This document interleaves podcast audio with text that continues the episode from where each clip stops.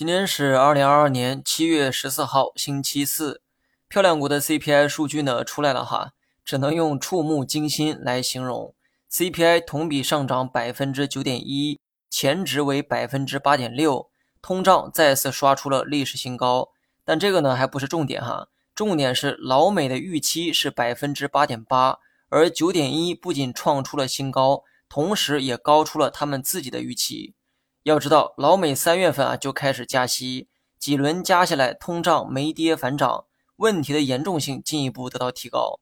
之前市场还在谈论老美会不会降低我国的关税问题，而老美呢一直都是模棱两可的一个态度，没有坚决反对，也没有完全认同。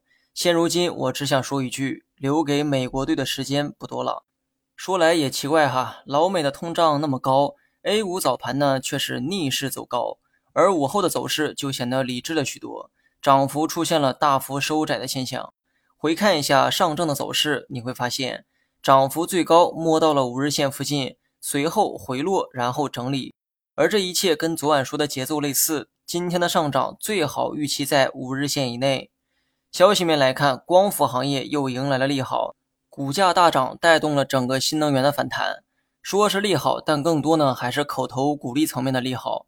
目的呢是调动市场的积极性，因为连续下跌有可能让市场的信心出现悲观方向的逆转，所以呢需要一些理由去稳住预期，稳住市场的走势。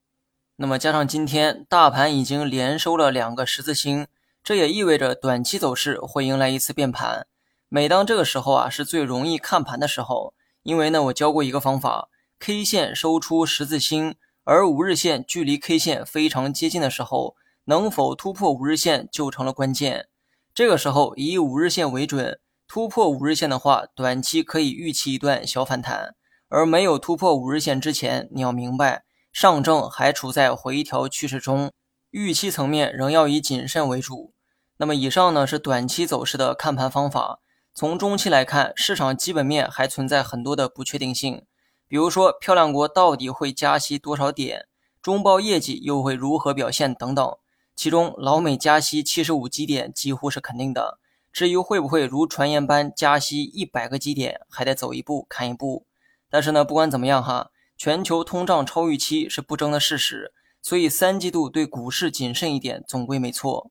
另外，三季度可以把配置的重心逐渐转向消费为主的价值股，不求大涨，只求安稳。至于金融板块，最近处在风口浪尖上，烂尾楼停贷的问题啊还在发酵。虽然大金融的估值啊比较低，但短期呢还是不要去碰运气比较好。好了，以上全部内容，下期同一时间再见。